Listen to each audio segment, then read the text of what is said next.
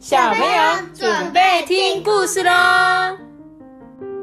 超级骑士，大家好，阿邦骑士，我是托比。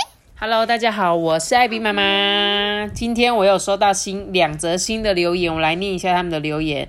一个是云乐林云乐，哎，他说每天呢有空的时候他都会听哦，超爱听的，都会学每一次的开场跟结束的台词。是谁？是说嗨，大家好，我是阿班，我是托比吗？然后还是下次见哦。好，谢谢你很喜欢哦，云乐。然后还有一位哦，还有两位，一个是秦荣、秦飞，你们好。谢谢艾比妈妈天天说故事，不客气哦，没有问题哦。以后一定要常常听我们说故事好吗？谢谢。每日更新。谢谢谁？秦荣、秦飞，你们的名字好特别哦，这个字我很少看到。对，秦，我应该没念错吧？没有吧？对，发音应该是应该是那个秦，没错。好了，谢谢你们。那我们就来讲故事吧。今天呢，要讲的故事是什么？是不能再斜的比萨斜塔。有没有人听过比萨斜塔？有，再斜就要倒掉了。再斜就要倒掉，没有错哦。我们今天就是要来看这个比萨斜塔的故事。这是一个意大利呢，数百年来如何拉直这个比萨斜塔。嘿，你不知道了吧？它看起来是斜斜的，对不对？但是它其实中间有一些小故事。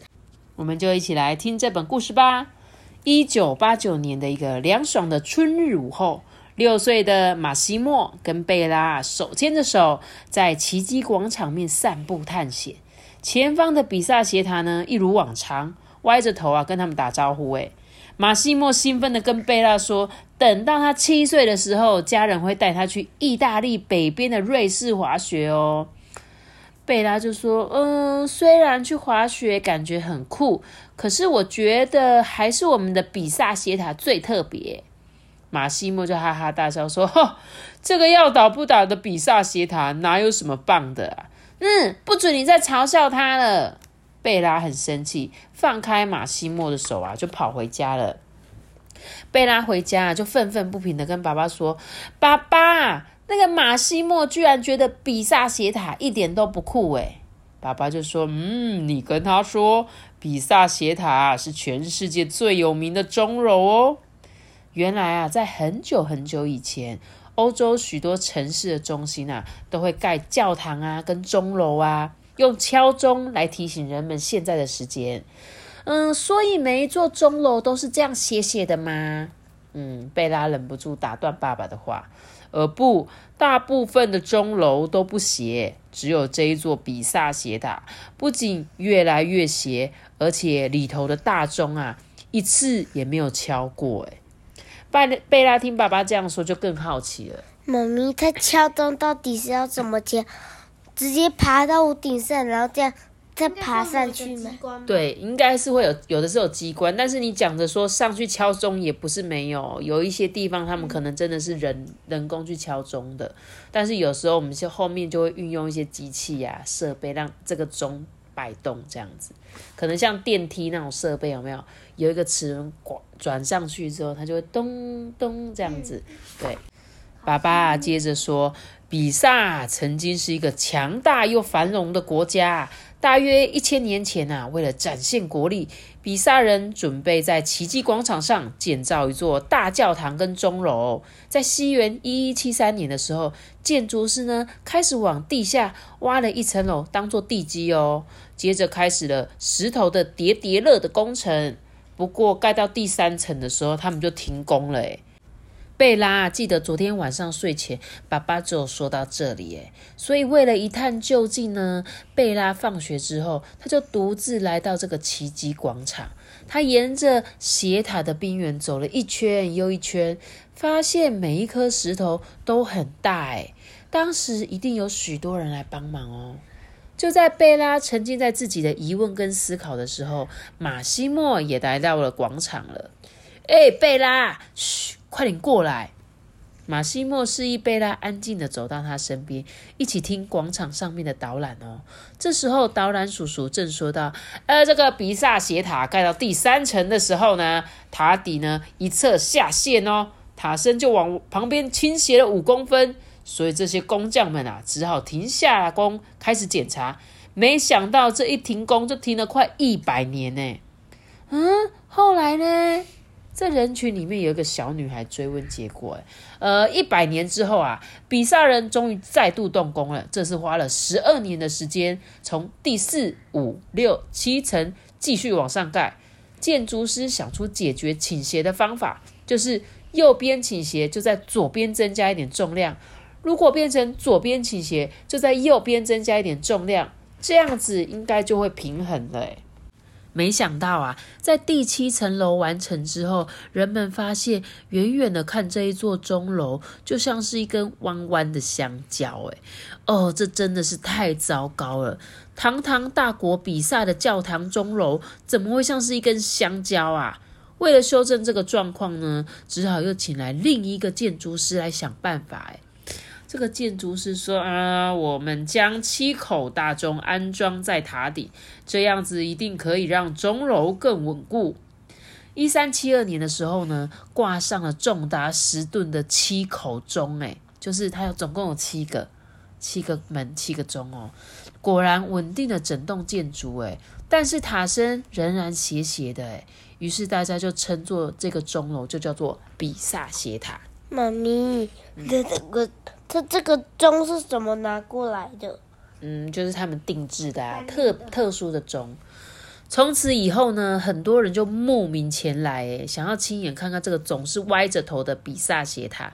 有一些人呢，则担心比萨斜塔很快就会倒塌，一定要赶快来见证一下。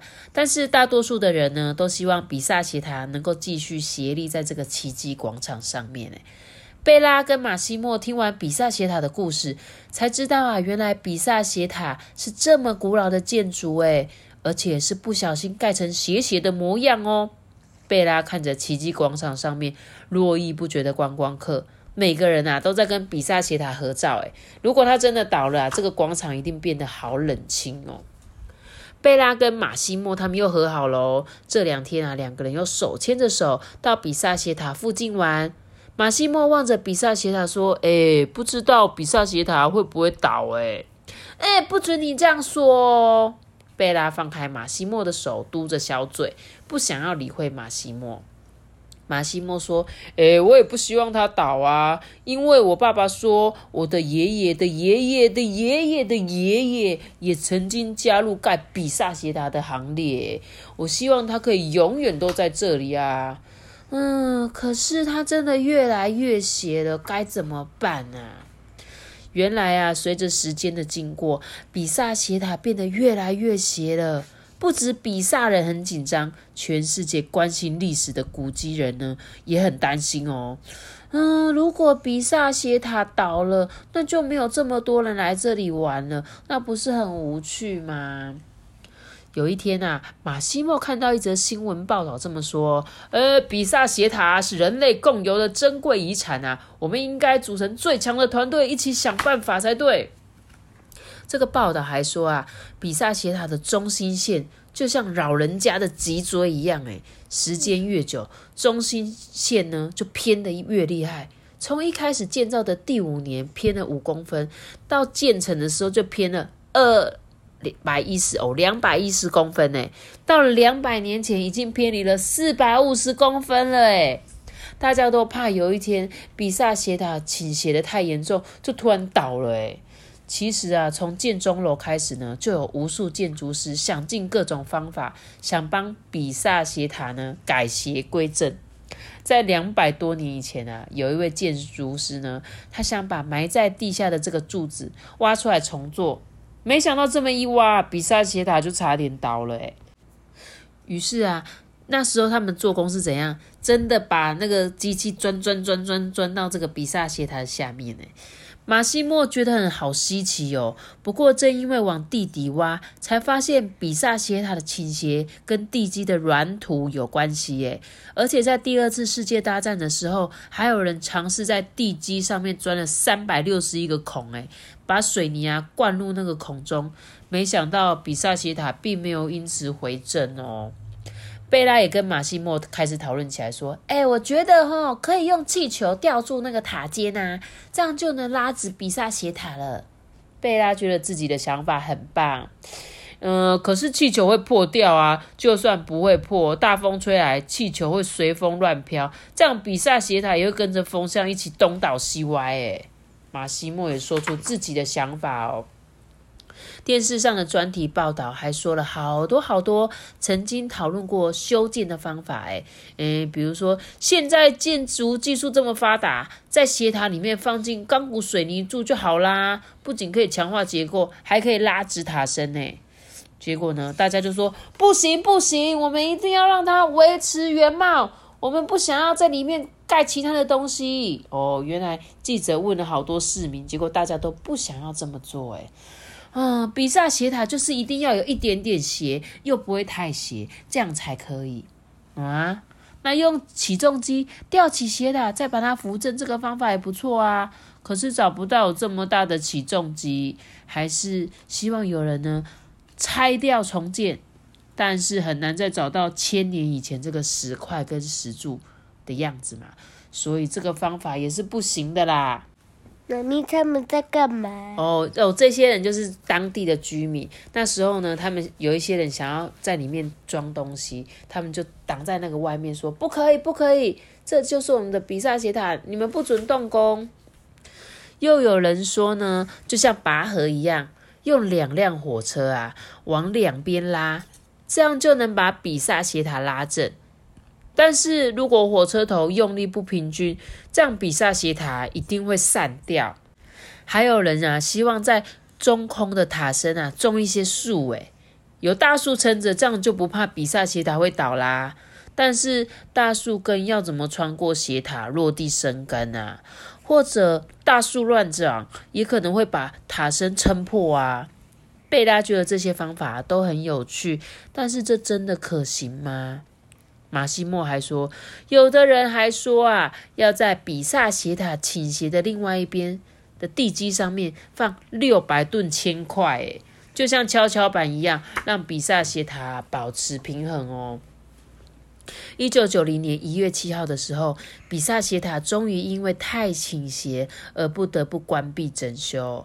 观光客呢，他们还是络绎不绝，站在远处啊，推着那个比萨斜塔拍照。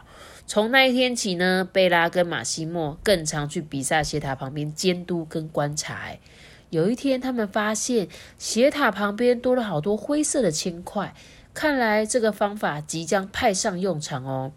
许多人呐都反对这件事，诶，就是比萨比萨人住在那边的居民，因为他们觉得用这些又丑又硬的铅块会破坏比萨斜塔的美，诶，由于啊大家都反对啊，所以工程师就只好另外再想办法了。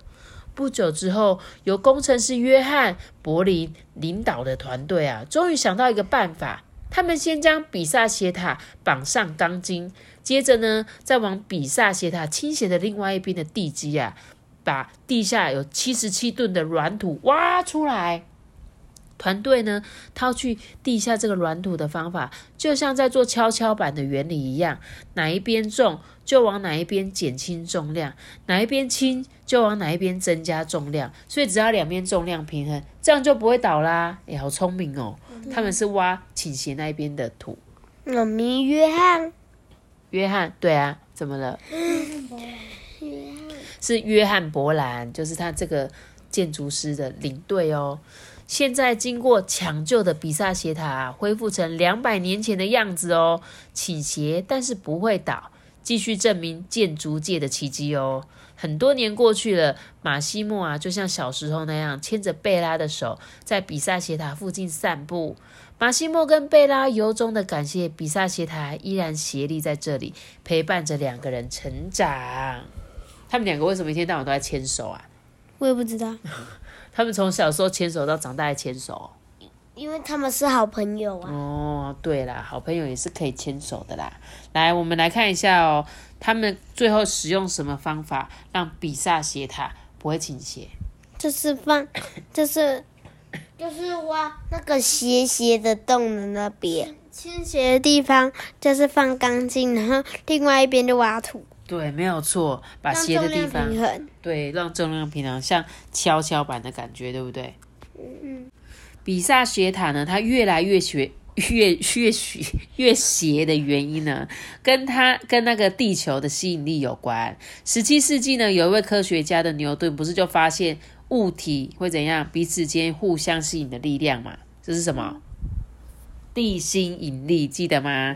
例如橘子会从树上往下掉，这就是地球与橘子互相吸引的力量哦。这个力量就是让我们出力将东西提起，并且感觉到重量，所以这个力量就被称为重力。传说十七世纪的时候啊，牛顿看到了苹果树，开始思考苹果为什么往下掉。而且不是往上飞，后来他都他就提出了万有引力嘛，也就是所有的东西都会有引力哦。所以这个房子是不是就是因为一直有引力，一直有引力，它就一直往下，一直往下，但是它过度倾斜就有可能会怎样倒塌嘛？他说你们可以做实验哦，比如说你到公园里的溜滑梯或小斜坡试试看，在上坡跟下坡的时候，分别试着把身体站直，会有什么感觉？哎，上坡的时候，你身体会往怎么样？前对，你会想要往前，因为你你一定要往前你嘛，不然你直直的一定会往后倒。那如果你下坡的时候呢？你的身体是往后的哦，对哦，所以你们可以试试看哦，你们可以试试看爬山跟下坡的时候，你身体是什么样子的感觉？这样子。然后呢，他说盖高楼一定要怎样打地基？有没有人知道地基是什么？就是，但是不要让房子那么快倒。如果没有地基的话，一地震就直接被咬掉了。对，就是但如果，有地基的话，那那个地基就会就会把房子固定住，就比较不容易倒。对，没有错。所以我们在盖每个房子的时候，都不是从一楼开始盖，我们会先挖下去之后，让这个房子固定之后再往上盖。然后他说，你们可以测试一个那个实验哦，就是找两个深度超过五公分的饼干盒或者是容器，一个铺满沙子，一个铺满土。然后你就拿一只竹筷子插进去沙子里面，大概四分四公分，摇晃一下这个竹筷子，感受筷子在沙子里面有没有稳固哦，有没有很稳？那将竹筷子插到浅一点，跟插到底，再摇晃这两根筷子里面，感觉到它有什么不一样的地方？哦，这个是一个实验哦，这就是让你测定，对，就是让你测试说，当你筷子插的越深的时候，跟插的浅浅的时候，哪一个比较稳哦？哦，这样子知道吗？然后他刚刚有说准备两个盒子，对不对？一个是装沙子，一个是土。然后你们就可以测试说，用沙子跟用土这两种不同的材质，它们的哪一个比较稳固？哦，这个是对科学实验，就是他这本故事呢，主要就是在讲建筑学嘛。那建筑呢，到底为什么会变成我们现在的样子？还有它是什么样的原理所盖成的？所以大家有空呢，都可以试试看哦，是不是很酷啊？嗯嗯那你们想要去看比萨斜塔吗？是啊，我也很想，你知道我之前看过很多人，他说他们都会在比萨斜塔拍什么照片，你知道吗？就那个推比萨。对，就假装在那边推这样子，比萨斜塔快倒了，快点，我来帮他怎么样扶正。所以就有很如果多，真的可以把它扶正，那就好了。可是他就是要斜斜的才有特色啊，就跟刚刚那个什么贝拉哦，贝拉说的一样啊。贝拉就说，对啊，你看哦，如果它真的是一栋直直的，其实好像没什么特色诶，对啊，它就不会有这么多人特别来看。是观光景点了。没错，所以呢，它真的是维持斜斜的样子，反而是它特色的地方，好不好？希望有一天大家都可以去意大利看看比萨斜塔本人，而且还可以顺便去什么？去吃意大利的披萨。我最喜欢吃披萨。对，还有意大利面也好好吃，还要去米兰，对不对？米兰大教堂，还有什么？旁边附近应该还有罗马吧？意大利面。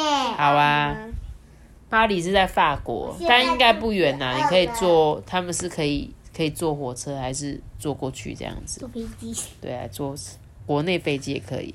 好喽，那这一本有关于比萨斜塔的小知识，这样大家听完这本故事，是不是有一些概念呢？终于知道，哎，为什么比萨斜塔它斜斜的，还有它是怎么让它不会再一直斜下去的？原来他本来是真的差点快要倒下去，是有一些建筑师来抢救，所以建筑师真的很厉害，对不对？很厉害。对，约翰的团队超厉害。好喽，谢谢他带给我们的知识。那我今天的故事就讲到这里喽。记得要留下一个大大的喜欢，让我知道。记得订阅我们，并且开出个心哦，拜拜。我们下次见，苏改，拜拜，哒哒哒哒。如果你是用 Apple Podcast 收听的话，可以给我五颗星的留言，还可以给我们呃 五颗星的评价啦，不是五颗星的留言。好了，大家，拜拜。